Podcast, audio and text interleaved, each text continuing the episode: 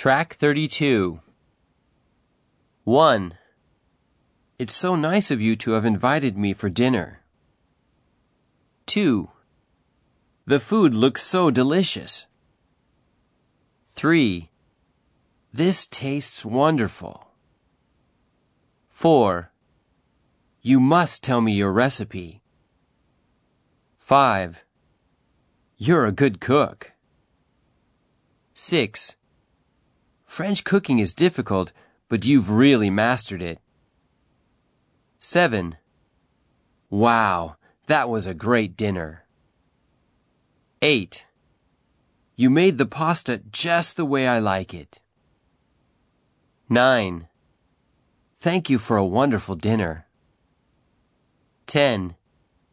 Everyone was impressed with your cooking.